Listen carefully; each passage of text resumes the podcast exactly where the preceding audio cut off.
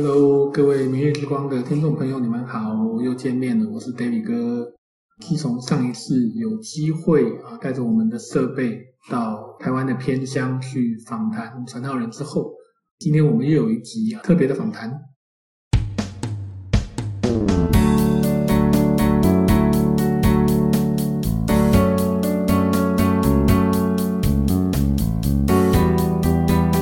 今天我们特别啊来到台湾的中部来访谈一位年轻的呃传道人小马哥。他是很特别哦，他是原本在、呃、台湾的乡下啊乡镇啊嘉义的乡镇服饰，在那边成长，但现在是在六都之一的台中市，现在是负责一间教会，担任教会里面唯一的牧者，某种程度上也算是啊、呃、接手了一间教会，要主变成所谓的主任牧师，要带着教会往前走。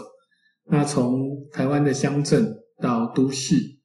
那从专门做学生工作、做年轻人的门徒培训、查经，到现在要负责一间教会，呃，有很多的心路历程，也有很多的故事，很多的呃，可能一些反思啊。我们希望透过今天的这个访谈呢，来和大家分享他一些生命的故事。好，我们就欢迎小马哥。小马哥你好，嗨，你好，明日之光的听众大家好。就如同我刚刚讲的哦，像我知道你是从台湾的啊乡镇嘉义到了台中，嗯，从啊做学生工作的负责学生工作的牧者，到现在变成一间教会的算是主任牧师啊，我们就这样理解，我想听众朋友比较可以理解那个状态。嗯，你要不要先跟大家分享一下你自己的故事，稍微简单的讲一下你原本的服饰，跟你怎么有机会到了都市，然后在这段过程中，啊，你有没有一些落差啊，或者是一些反思啊，或者一些矛盾的地方，你愿意和大家一起来聊聊的？我觉得跟随上帝的道路一直都是蛮有趣的啦。嗯，我其实是在嘉义念书的时候才进到教会。是。那我在教会其实对我来说，我真的是觉得找到了宝贝啊，因为上帝对我来说是一个我从来没有听过的的一个。概念，所以你是第一代基督徒。对，我是第一代基督徒。我们家到目前为止也算是只有我一个啊，另外一个人是绝志了，但是还没有稳定聚会。是，然后就献身，就当传道人。对，中间如果快转的话是这样说没有错。当然中间还是经过了工作啊、当兵啊，但最后我是觉得，哎，上帝似乎呼召我，我也就顺从这样的呼召来到了教会服事，念了神学院，经历了一些。啊，好多好多的生命的故事，最后就是留在了嘉义。是，那什么样的因缘机会会让你从台湾的乡镇，呃，听起来那是你信主的教会嘛？是啊，所以我想你应该也没有料过、料想过也会离开啊。确实是，但是现在就到了都市来，然后又成等于是接手了一间教会，要负责这个整个教会的牧养跟带领。对，确实对我来讲是我从来没有想到。但我觉得跟随上帝充满这样的故事也不太讶异啦。毕竟我也没有想过我会当传道人啊，我也没想过有一天我会走进教会啊。啊，是是，对啊，所以人生充满很多意外。对，就是期待着上帝接下来到底要干嘛。我在嘉义的时候，其实是一间我在那那间教会，其实蛮有爱的。那牧者也给我很宽很大的一个空间让我去服侍，所以对我来说，我从来没有想过要离开。有没有任何离开的理由？在那边有爱我的长辈啊，有我爱的学生啊，不管是有关系的没关系的，那整个氛围都是蛮舒服的。不过我觉得可能也是因为这样吧，就是正是因为牧师正他就是真的想要把教会打造成这样，所以对他来讲，听从上帝的命令胜过于这些啊，也许是跟随一些活动啊，或者是一些口号性的内容。对他来讲。这个教会真实有上帝在，是更加的重要。是，所以他可能也是这样看待的吧。我觉得他一直觉得，哎，这个教会一一开始就是宣教士建立。啊哈，宣教士他付出了他的生命，花了他们的钱，盖了这间教会。那现在这个教会大啦，那是否我们是不是应该也效法当初宣教士的榜样，把人才派出去？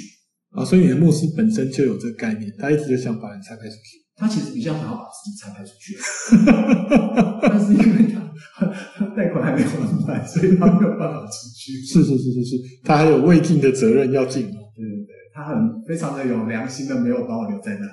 是是是，对，所以他大概几年前他就有先预备，先告诉我，哎，之后我们可能还会有同工啊去念了神学院，然后他要毕业了，然后回来会会会接受我的位置。然后所以他就先预先告诉我，希望我先祷告啊。我记得他那时候跟我说，他读了一个，我印象中是应该是毕德生他写的一本书啊，他就写说，其实没有人，没有任何一个人可以告诉一个传道人接下来应该要去哪里，或应该要做什么。因为他们应该要跟随上帝，而不是主的牧师。是，所以他告诉我，你就去祷告，看看上帝要你做什么。是是是是，就是他也没有给你答案，他反正就是你先去祷告。但是我先告诉你结果，对对对，就有人会接你的位置，对对对，我觉得一定得要出去。是是是是是，他其实也不是说要时间到赶我出去了，他的意思是说，就是要先做预备啊。如果我还没有很清楚，那就是我跟呃回来的这个同工有一点时间的交叠是没有问题的。他并不是说啊，我一定要在那个时间点一定要离开，是，但是他更希望我提前的祷告，然后先做预备。OK，那你是怎么走到都市来的？哎，其实我没有很喜欢都市，因为我本身是台北人。哦，OK。在国中的时候就觉得我一定要去山 山上或是乡下，哦，就厌倦了水泥丛林的意思。我我对台北的印象就是那个天空是一条线。而且是灰色，当然这不是事实，这是感觉。哦，OK，所以我真的没有很喜欢，蛮同意的。那我觉得上帝很怜悯我了，就是让我在嘉义的乡下，呃，来到了教会。然后工作的地方其实也算是比较比较偏僻的地方。那我其实真的没有想过上帝要保佑我，那纯粹就是嗯，跟着走吧，对啊，就是祷告寻求。那我觉得这条路其实没有那么轻松，因为。我比较希望有计划，是比较有计划，起码比较可以先做预备嘛。对啊，至少告诉我知道接下来我要搬去哪，然后我那个 什么东西可以先做预备。但是状况不是这样。我们一开始收到牧师的这样的邀请的时候，其实真的是呃，不但是无所适从，而且我跟我太太是意见相左，我们两个想的方法完方向是完全不一样。对，那我们两个其实。在嘉义的时候是一起服侍，是对，然后也一起配搭，然后生了小孩之后，我们也一起参与在教养当中。我们就是彼此很好的战友跟朋友。但是没想到，就是当我们要离开的时候，我们竟然就是完全的想法是完全不一样。所以是你想来，他不想来；他想来，你不想来，这就这种这种不一样。哦，没有没有没有，不是不是，我们两个都觉得，呃，可以出去很好，但是我们要去的地方不同，因为对我来说。嘉义是个乡间，那其实我的爸爸的老家其实是在啊、嗯、偏乡海口，就是西海岸。哦，OK OK，还是我其实对那边有一点点负担，是，就是我希望，毕竟那边有亲戚嘛，我想去那边传。是，所以我其实本来的想法是往更偏乡走。哦，OK，那也是我比较想去的地方。是是是。然后我的太太其实她之前的啊、呃、有一些社会的经验，她的工作呢啊、呃、帮忙了很多人。但是他一直觉得他想要让他的工作跟信仰结合，但他还做不到，所以他想要去进修。哦，他想读书有对，所以也不能离学校太远。对，呃，至少可能会是一个城市了。是，那时候我们意见相左了好多次哦，每次谈到这件事情都就是快要吵架了就不谈了，就是反正再谈下去就是吵架了，是暂停，大概暂停了有三年吧，我们没有讲这么久，三年，因为没有任何的。进展啊，就是，就反正原本教会的服饰还是得做，在这一天一天过的。当然，而且那时候其实在一个很尴尬的状态，因为时间越来越紧凑，就是快到了嘛。那我们又没有要离开，但是我们又知道我们会离开，我们又不知道去哪里，什么时候去，所以我们也不能跟会友讲，我们又不能请大家帮我们祷告。哇，这很尴尬，是，对啊，所以我们就是这样一直放着，有一阵子就会觉得好像。没有这件事情了，我们都忘记了的感觉啊，当然是真的是真的。Uh uh. 后来是因为一些嗯热情的执事们想要邀我们去去他的教会服事，是那执事对我们也很好，我们也觉得他是真的是上帝重用的人，只是说方向真的蛮不一样的。是那个时候蛮特别的是，我们两个原本的期待的那个方向都都被据点了，都被上帝据点，就是门都关起来，对，门都关起来，然后连窗都没开，都完全没有。就是我太太本来要去进修，是，但就生了小孩，所以就完全不可能进修。哦，明白。对，那我自己是本来要去下，就是我偏更偏向去，我去去那边绕一绕啊，跟那边的人聊聊天啊，知道一下他们的生活状态啊。我就发现我完全不知道，我如果去了那里，我应该要从哪里开始，我应该要做什么，我可以带一些什么资源。我觉得我在嘉义的教会所受到的装备跟训练，没有办法往往让我往这些乡下再往前走步，就可能过往的经验没有办法实践在是那个地那个地方。对啊，对我的我我对上帝的概念是这样的，我觉得上帝的带领总是有方向可循，他过往的经历一定会。成为你往前往下一步走的基石，他不会就是一下叫你往东，一下叫你往西，像塞塞子一样。所以我觉得那个时候我就是跟上帝只有两个祷告。第一个祷告就是，呃，我希望我们夫妻可以同心。嗯，不管要去哪里，很重要，很重要。对，不管要去哪里，我希望这是一个我唯一可以接受的点，就是我不管要去哪里，我觉得我可以改变我自己。对，但是我觉得每个人要去同一个地方。是。那第二个就是。我在祷告当中，我也去思考上帝带领我到嘉义，还有这一路上吧，从台北搬到嘉义，然后绕了这么一大圈，来到了教会，经历了服事。我到底被上帝塑造成一个什么样的人啊？OK，那是有脉络可循。嗯，对啊，所以我就归纳了几个条件，我就觉得这是上帝把我变成这个样子，我就用这个条件来找下一个地方。上帝把我变成这个样子啊，嗯。我觉得这句话非常的不容易去理解的感觉，因为我觉得我我其实是有我的期待，是就像我刚刚说的，我不喜欢都市，所以我想去乡下，是，然后我也喜欢一个宽阔的空间，我可以走出门，我就骑脚踏车，不用怕被车子撞，因为路上没有车，我最喜欢这种地方。是，走停车位，最开心的就是跟我的台北的同学说，你看哦，那个停车位如果没有两格连在一起，我才不要停嘞。不用，你知道，不用路边停车，我直接车头进去就好了。哦，OK，好，了解。这是我喜欢的地方。呃，确实，呃，在在都市里面停车太恐怖了。对啊，那我有我的期待，但是我觉得我要我跟上帝，我不能把我想要的告诉他，然后掐着他脖子，告诉他说，你不这样的话，我就不去哦。就我觉得我我认识的上帝应该不是这个样子啊。是是是是，可是好像蛮多人都这么想。反正我就是跟上帝说，我接受你，就是把我塑造成这个样子。嗯，OK。我的还没有信主的历程，以及我信主后，我接受你就是把我装变成这个样子。其中一个特色就是我是一个都市人。嗯哼，就是我我去菜市场买菜的时候，那个路边的阿公阿妈，我就跟他讲台语哦，他会回答我国语。就在他的眼中，okay. 我不是他们的那一边的人。就算你讲的是台语，而且可能在乡下久了。腔调应该也 OK 啦，我是不确定啦，也许他们听得出来。哦，OK。然后，所以我就觉得，嗯，我真的没有属于他们，对，就是不如不像我的家里的教会的牧师，他就真的走吃得很开，派出所啊，送宵夜啊，就是麻吉麻吉，我就不行，了有点有点李长伯的感觉，哎，差不多了。对啊，所以我觉得我就是接受上帝把我塑造成这个样子，即便那个地方我可能不是那么的喜欢。是，但如果那边有上帝的护照，嗯，我相信那边也许就是会有一个新的故事、新的体会，对啊。可是当你有这样的机会到都市，要从配搭变成主责，那个过程，那种有挣扎吧？应该，我其实蛮期待的。哦，OK，因为我其实我比较挣扎的是，我在一个位置上。太过习惯了，以至于死掉，就是不知道有没有这种感觉，就是因为我太熟悉这个位置了，是。我该怎么做，做到哪些事情别人可以满意，然后我在什么地方开小差，也不会有人指责我，我已经就有套路了，对，就是一个老油条，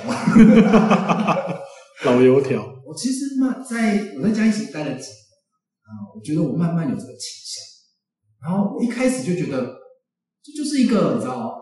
呃，很很好，善用时间有没有 那种方式？可是我觉得那个隐隐约约有一点点点的罪在里面萌芽，就是那个找找空档钻的那种感觉。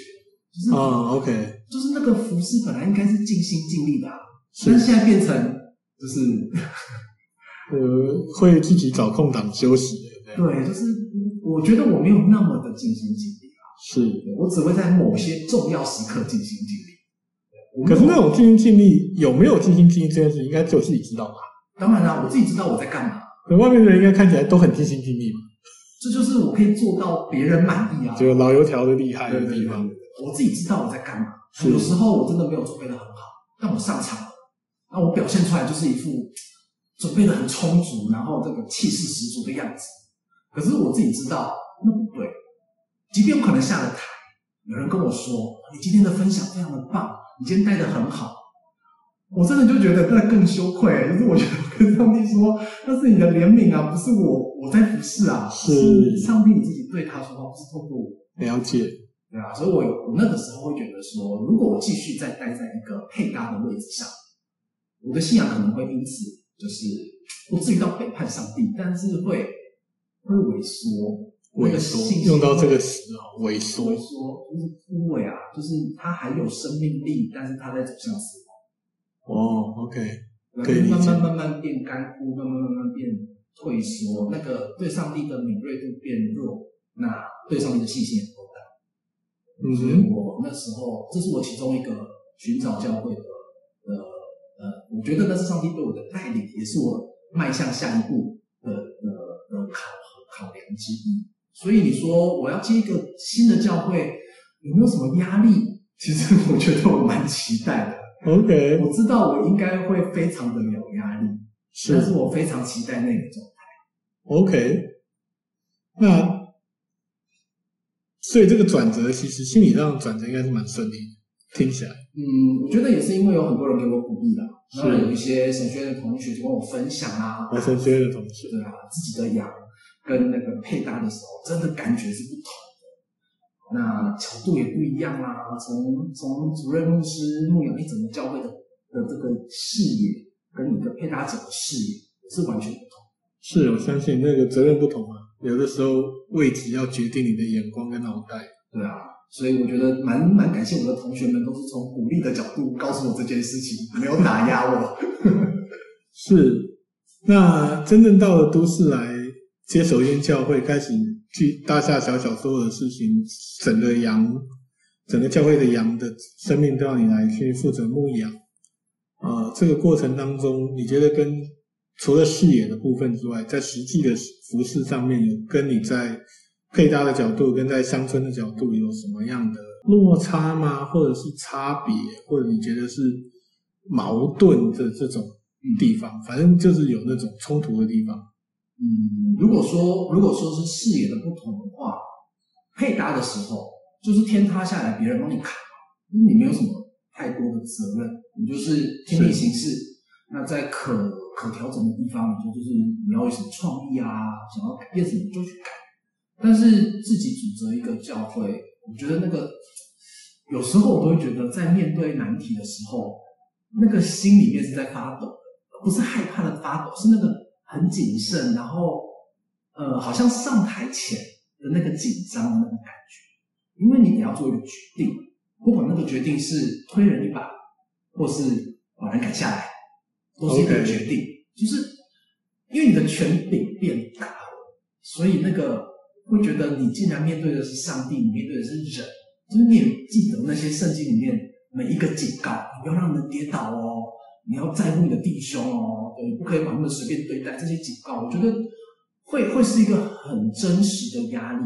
那个不是说，就是我觉得那不是误会的压力，是你直接面对上帝的压力。是，因为上帝把这间教会托付给你，那你对他的那个责任感跟以前配搭的感觉是很不一样的。至于从乡村到都市，我我一直会觉得啊，就是每一个。教会都应该要长得跟那个地方有一点像啊，或者反过来说，就像上就像耶稣说的吧，就是福音像种子撒在不同的土壤发芽。我觉得教会也像是那个种子撒在那个城镇，然后在那个城镇的养分跟氛围下发芽。所以我已经有这个心理准备，在都市一定跟嘉义不一样。是，对。那至于那个是什么不一样呢？我其实蛮常都是边走边看。OK，那你觉得走到目前最大的不一样是什么？好多哦，哦，对啊，看人的感觉啦，然后什么样的活动吸引人啦，他们对于信仰过去的历程，教会给他们的教导，哇，好多不一样哦。如果说最大的不一样，也许就是嘉义是一个相对偏远的地方。是，你知道那个赞美之泉嗯，每次巡回的时候，来到台中，下一站就会跳台南，对，中间的云嘉、张云嘉就会跳过的。呃呀，对对，所以对我们来讲，那就是一个相对偏远。我我们大概没有机会去参加到赞美之泉的巡回。那、嗯、教会这几年吹的一些风气啦、活动啦，我们真的就是在论坛报上看到，我们从来没有亲身经历过，因为他们不会来我这边演讲。所以有插两只翅膀飞，还是要奔向幸福？我去神学院才知道，还是要 还是要跑垒？这个也不知道，还是怎么样？怎么样？怎么样？其实我们那边是离岛啊，我觉得。你讲的我都没有听过啊！是是是，在来神学院之前都没有听过。对啊，那来到台中就完全不一样哦。啊哈，就是每一个每一个人都经历过各自不同的背景，参加过不同的活动，嗯、各种不同的伤。各种不同的这个支持者伤口，伤口，对，有好的，呃，有有有从那些活动当中得益的人，也有因那些活动受伤的人，嗯哼嗯哼，全部加在一起，变成一锅，这就是台中农教会。哇，这你这样讲，嗯，不一定台中的牧者如果有机会听到这一段，他们会同意。嗯，我不知道，因为蛮多大教会，他们可以掌握一些人，他们可以掌握方向，是对，那。我觉得就是这样吧，就是你知道我们学物理，有向心力就会有离心力。现现在已经到物理学了，真 抱歉，这只是我想要比喻，跟不用认真研究这个。总之，我只是想说，当一个教会想要走出一个很独特的方向的时候，那大概会有一些人无法跟上。啊、呃，如果嗯有一些就是。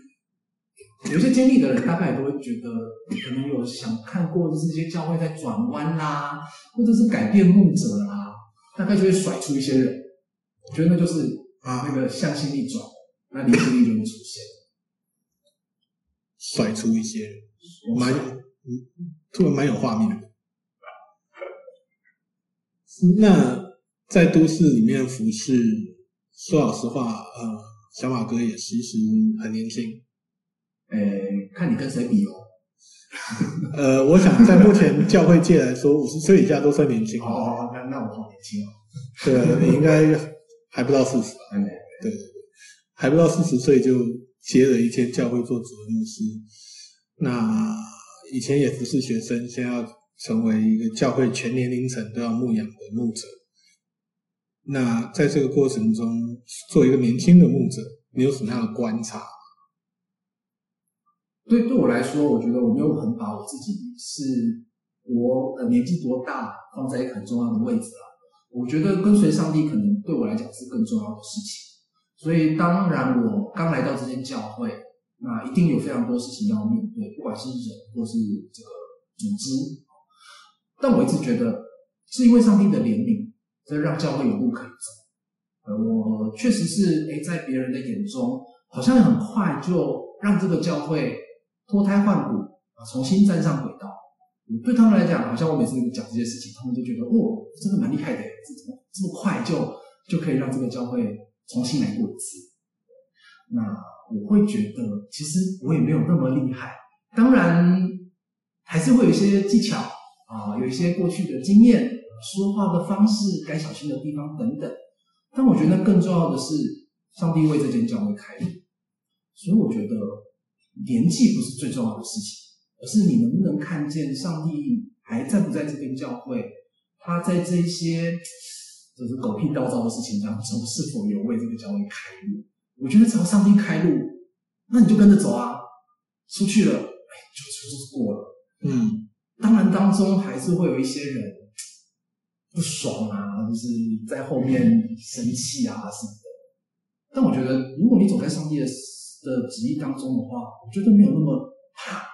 即便我可能从这个位置上下来了，被被斗斗倒了之类的，是，但我我对上帝问心无愧，我就可以继续往下一步。也许我就会再期待下一个新的故事。听你这样分享，思维是蛮正面的，我可以这么讲。哎，可以吧？虽然我不喜欢用正面这个字，不过就姑且这么说吧。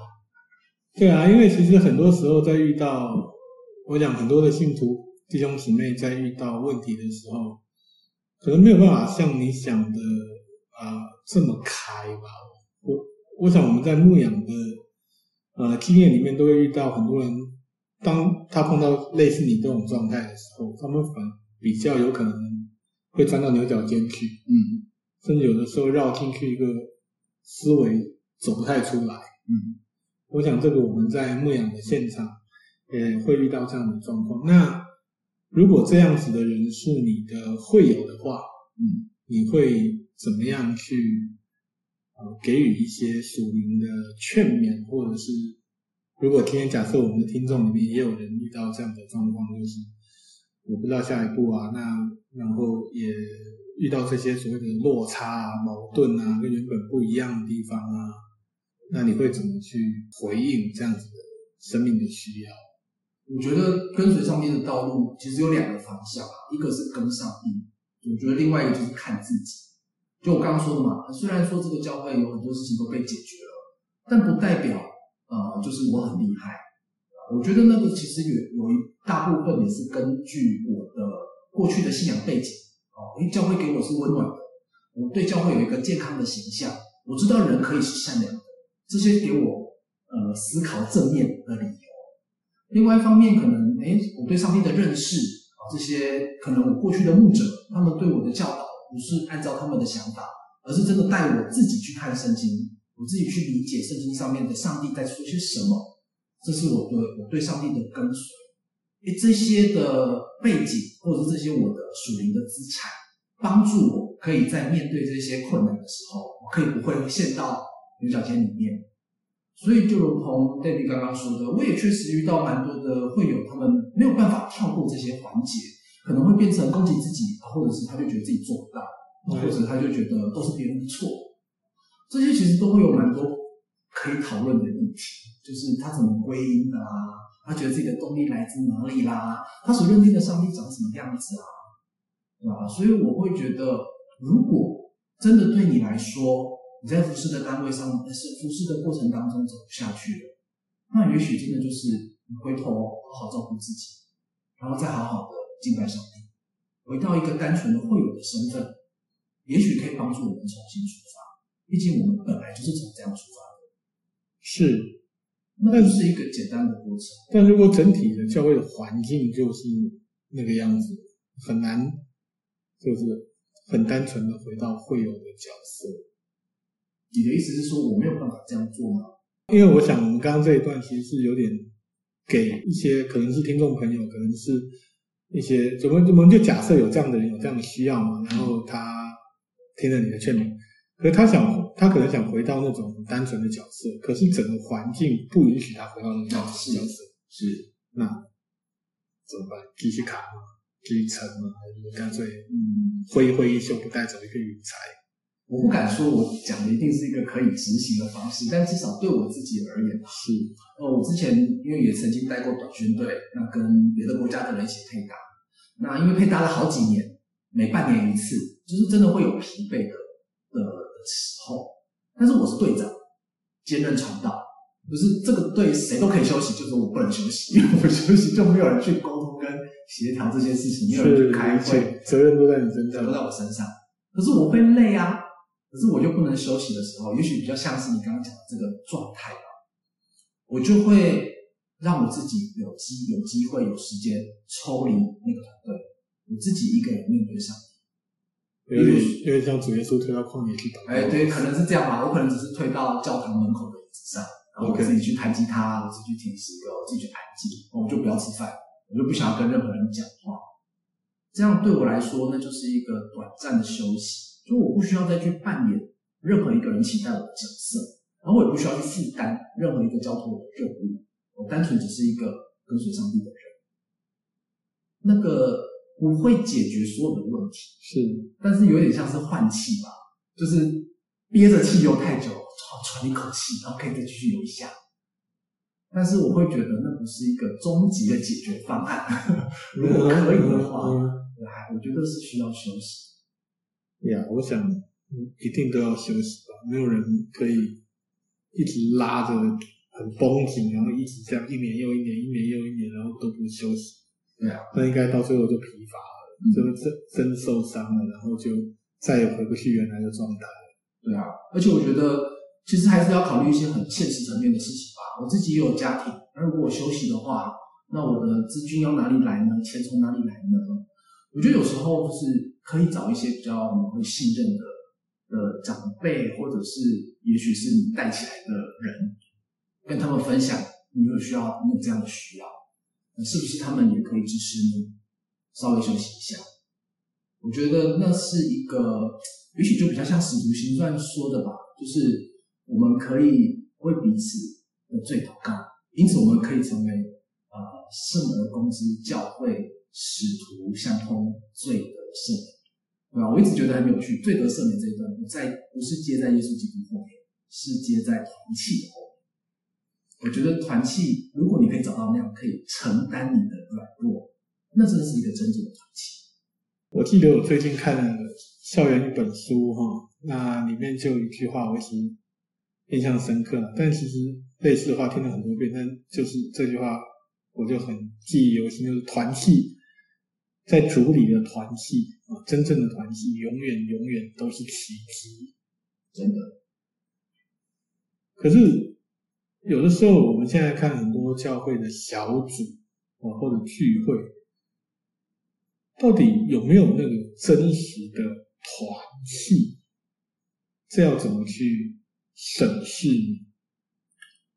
嗯，我觉得与其审视，我会比较觉得从塑造的这个角度来讨论这个问题，可能比较好一点。就像我刚来到这个教会，就像我刚刚说的，有好多好多不同的信仰背景、不同的活动，有的人受伤，有的人得意，反正总之他们就是在这边搅成了一锅。嗯，其实不管你要批评也好，或者是鼓励也好，都不太适合。那怎么让这些人成为一个教会，或者说成为一个团契呢？对，就是我刚刚说的塑造。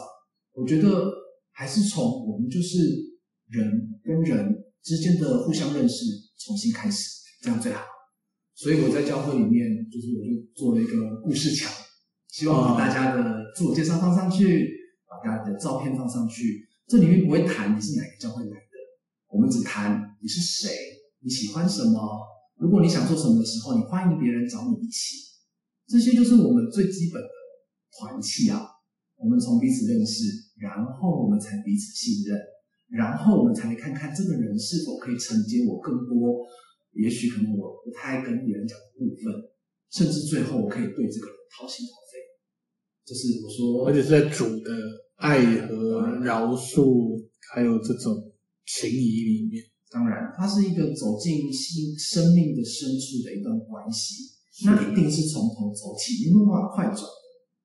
那我也会觉得，如果可以的话，我会更希望他们把条件放宽一点，就是不只仅限于基督徒。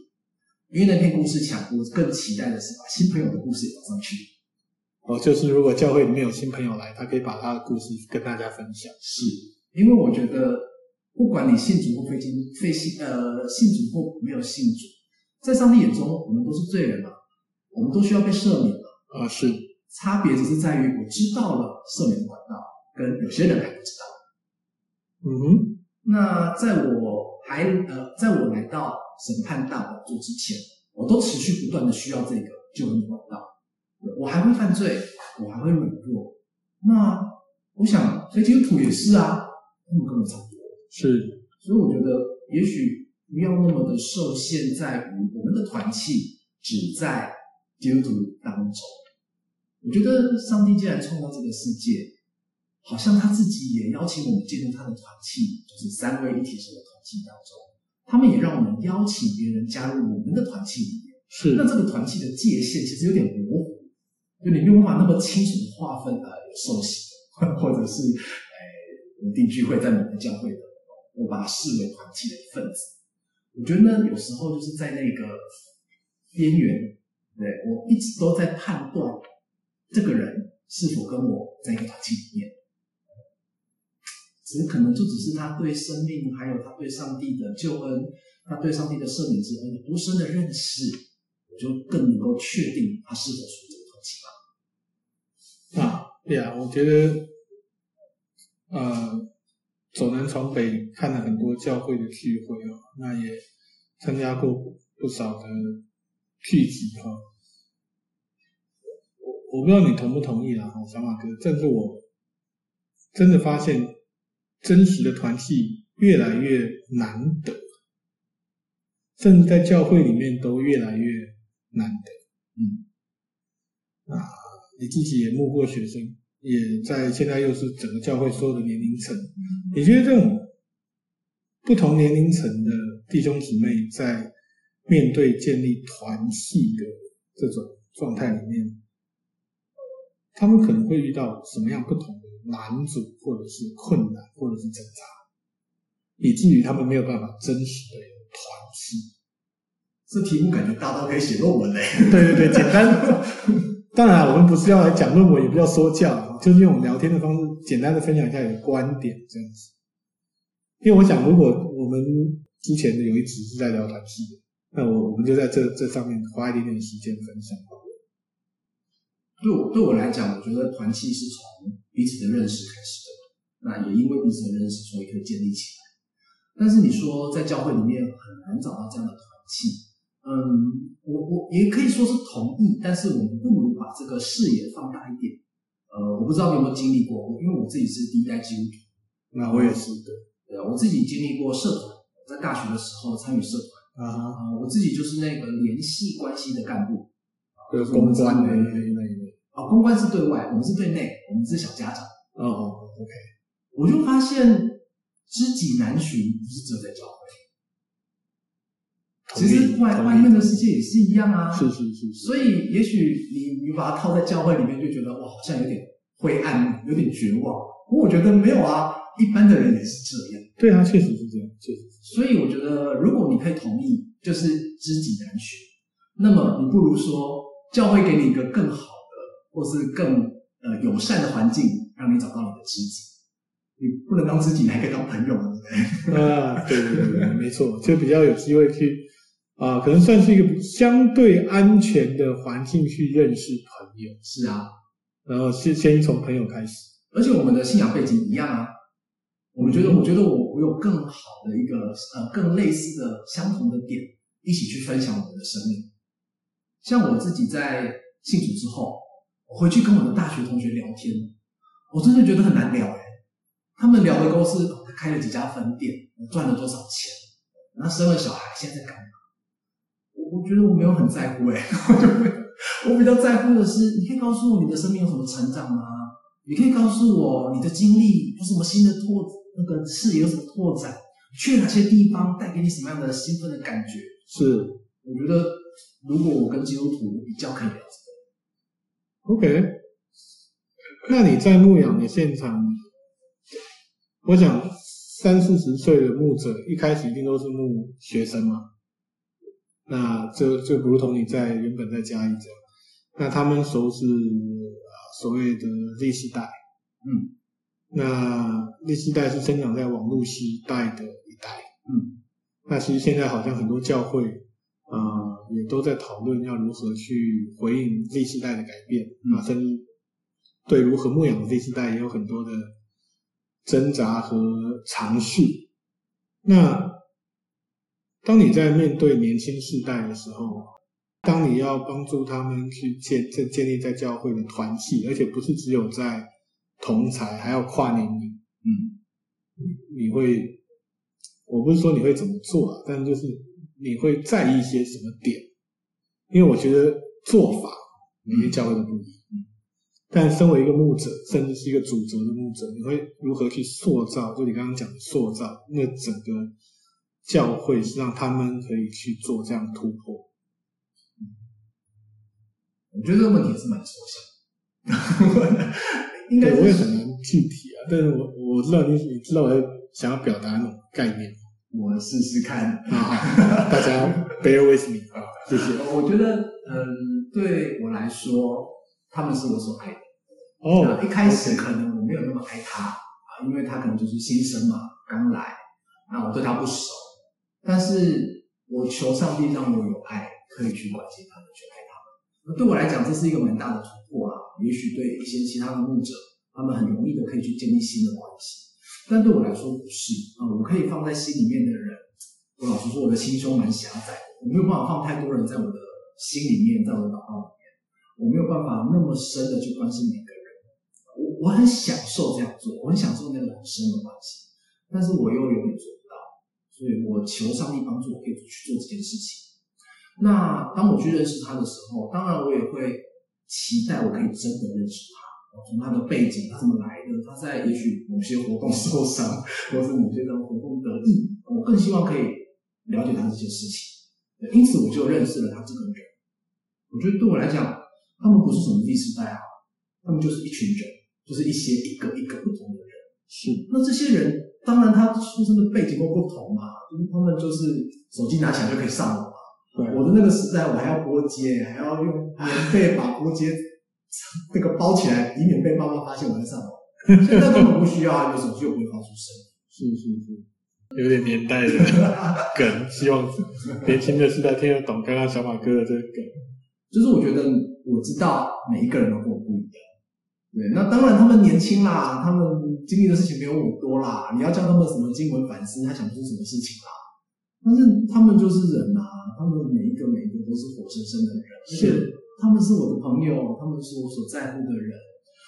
我觉得人就是这样啊，只要是人，都会在同面对同样的难关的时候有类似的反应。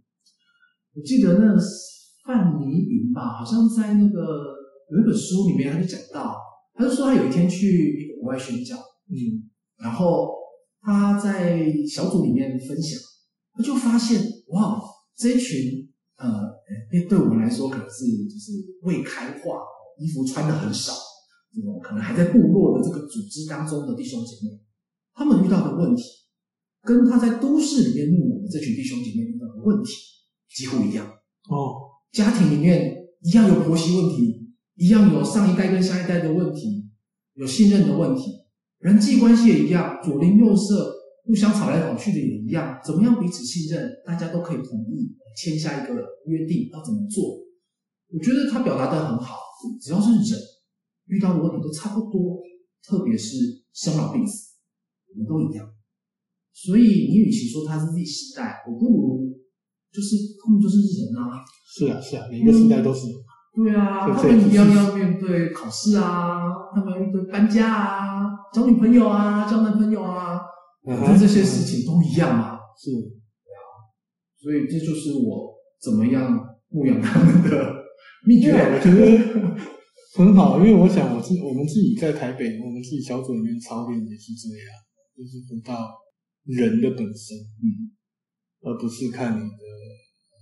呃，出身或者是背景，或者经验，或者才干什么，这也很重要啊。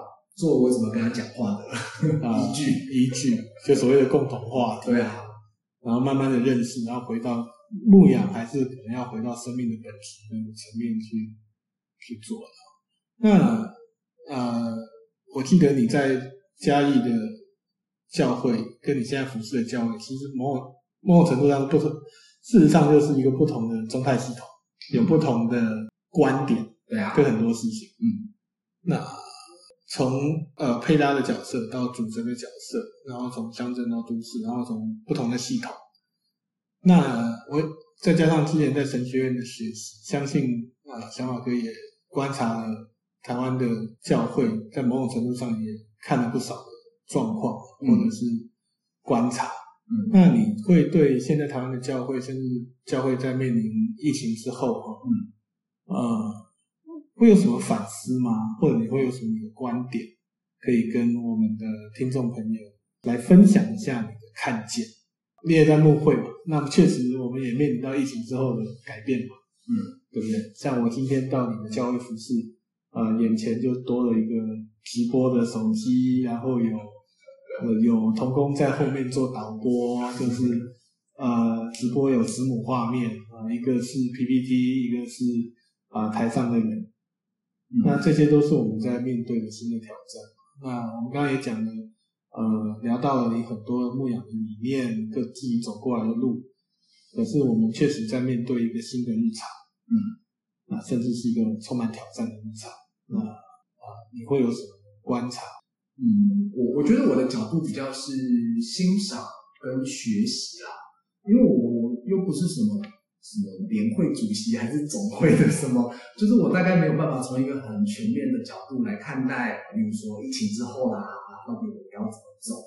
我只能从一个就是我是一个跟随上帝的人，然后我有一群弟兄姐妹啊，期待我给他们一些方向，或者是牧养他们的角度来思考这个问题。我觉得疫情确实是把我们的生活变得蛮大的，让我们有一个很大的改变。是啊，那我们也大概。从老到少都学会了怎么样上网小组啊，怎么样？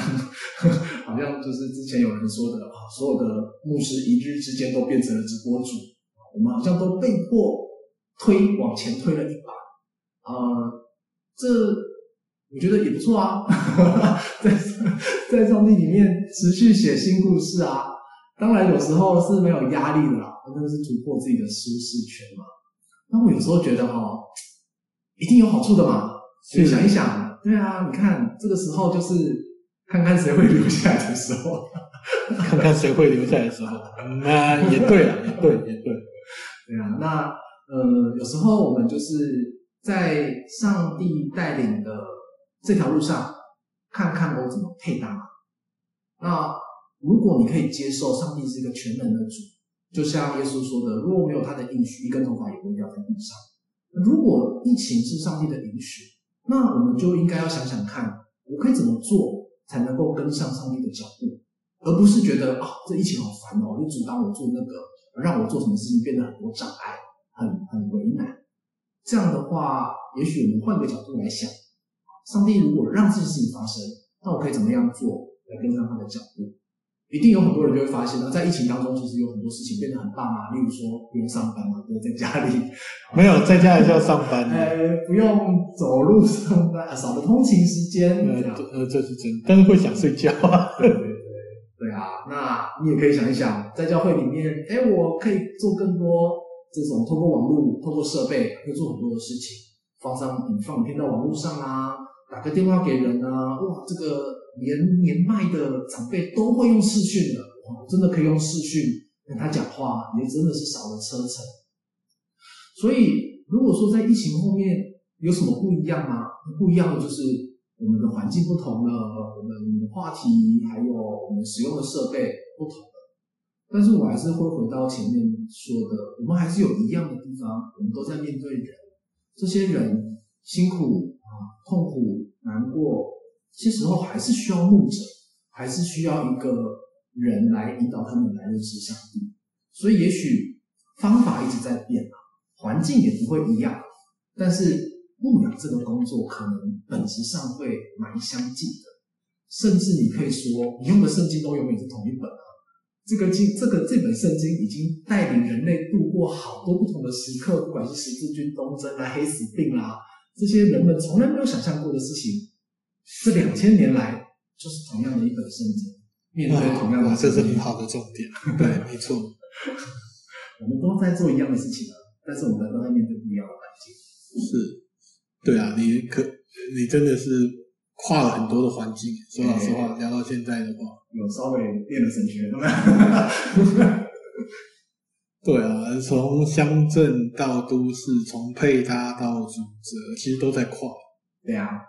我觉得蛮有趣的，啊，是，我听起来也是蛮有趣的，因为我也算是在旁边某种程度上见证了这一段过程了啊，呃，也很开心看到你在啊、呃、教会的主责的服饰上啊、呃，慢慢的继续的耕耘，然后也有新的生命在这边遇见耶稣，啊、呃，那最后我想。问一下小马哥，就是你对呃自己教会的期许，或者对你为自己的期许啊，呃，在你的祷告里面，你会你是希望，也不是说希望上帝怎么做啊，就是说。在面对未来的很多的变动，因为我知道你教会可能明年要建堂，然后那又是一个新的转变，嗯、又是一个新的篇章。嗯，在这个新的篇章里面，呃，我也相信你在你在寻求上帝要怎么去书写。嗯，那你自己的一些有没有一些自我期许或者是期待之类的？嗯，我觉得最期待的就是这里真的是一间教会，因为对我来讲，一间真实的教会就是。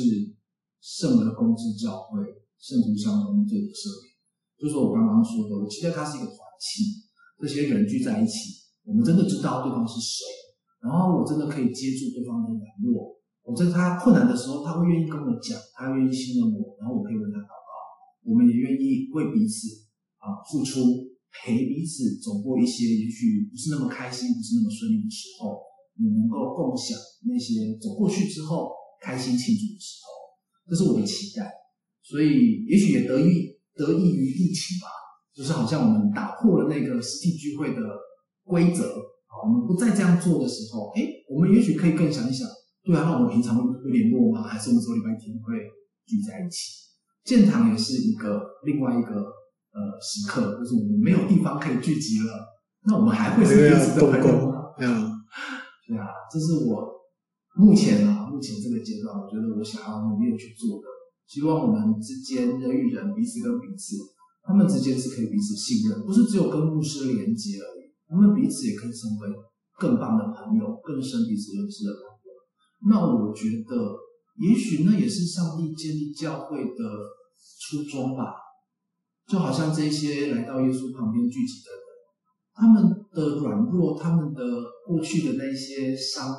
痛、遗憾，甚至是这个不想让人家知道的事情，通通都被别人知道了。你看那些血肉的妇人还被点出来，多么丢脸啊！但是这个群体接住他，嗯，他就这样，大家都知道，他就在这，那个税吏啦、卖淫的啦，在坟墓里面拿石头砸自己的啦，他们过去的事情是全部的人都知道的，是这一群人值得同情。所以，即便他们可能。因为工作换教会，因为这个保罗把他们拆到别的教会去，去职堂蒙差遣。对啊，因为可能牧者的分配会配到不同的小组，相信他们还是很好的。我觉得那个才是我心中的教会，不会因为建堂或者是因为疫情暂停的聚会而断了关系，这是我的期待。所以在你的分享里面，感觉上啊，教会的。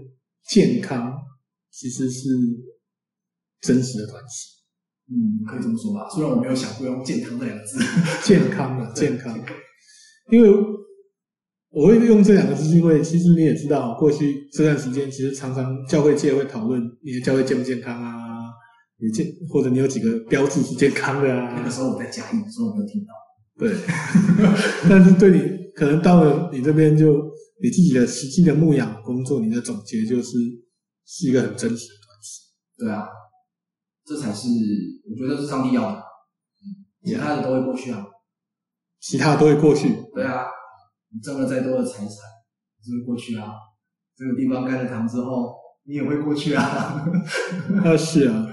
那我最后我我就还想问一个问题啊，就是因为其实你这一路走来。听起来啊，哈，就是在每个阶段，其实你都没有预期到下个阶段会那样走。嗯，呃，我想我们在教会里面也是一样，就是如果我在这个教会长大，其实我没有想过有一天我会离开这个教会，嗯、那可能就是读了大学，或者是啊、工作，或者是结婚，任何的人生的转折，我就突然就可能要离开这个我原本熟悉的环境。呃，可是，在这种就当下，你其实是没有预料到，或者也没有想过会离开。嗯，可是神就会在人生的某一步骤，把你拔出那个熟悉的环境，插到一个你不熟悉的环境。那我想，这是我们在人生当中都会遇到的事情。那我想，就这件事情的话，你最后可以跟啊、呃、我们的听众朋友有什么呃生命的一些分享或提醒吧。就如果当我们遇到这件事意外，嗯啊、呃、来到，呃不是什么不好的意外，就是突然改变改变了，改变环境，嗯改变环境的。我可能突然在本来在高雄，啊、呃、我的母会，然后一路走来，然后读书求学，我结婚也在这里，然后我我我生活在这里，我在这边聚会几十年，然后突然我到台北去了，或者我要到啊、呃、中国大陆去了，或者我要到美国去了。碰到这种状况的时候，你会给大家什么样的祝福或劝勉或一些鼓励呢？我其实也蛮想问的，呃，我也想要知道别人是怎么想的，尤其是我在圣经上面看到很多人真的是，哎，上帝说去他就去了啊，像最有名的就是亚伯拉罕，哎，上帝就叫他搬包袱，收一收就走了，哎，他就走了，对，连方向在哪都不知道。对，我我很想问他，哎，他有挣扎吗？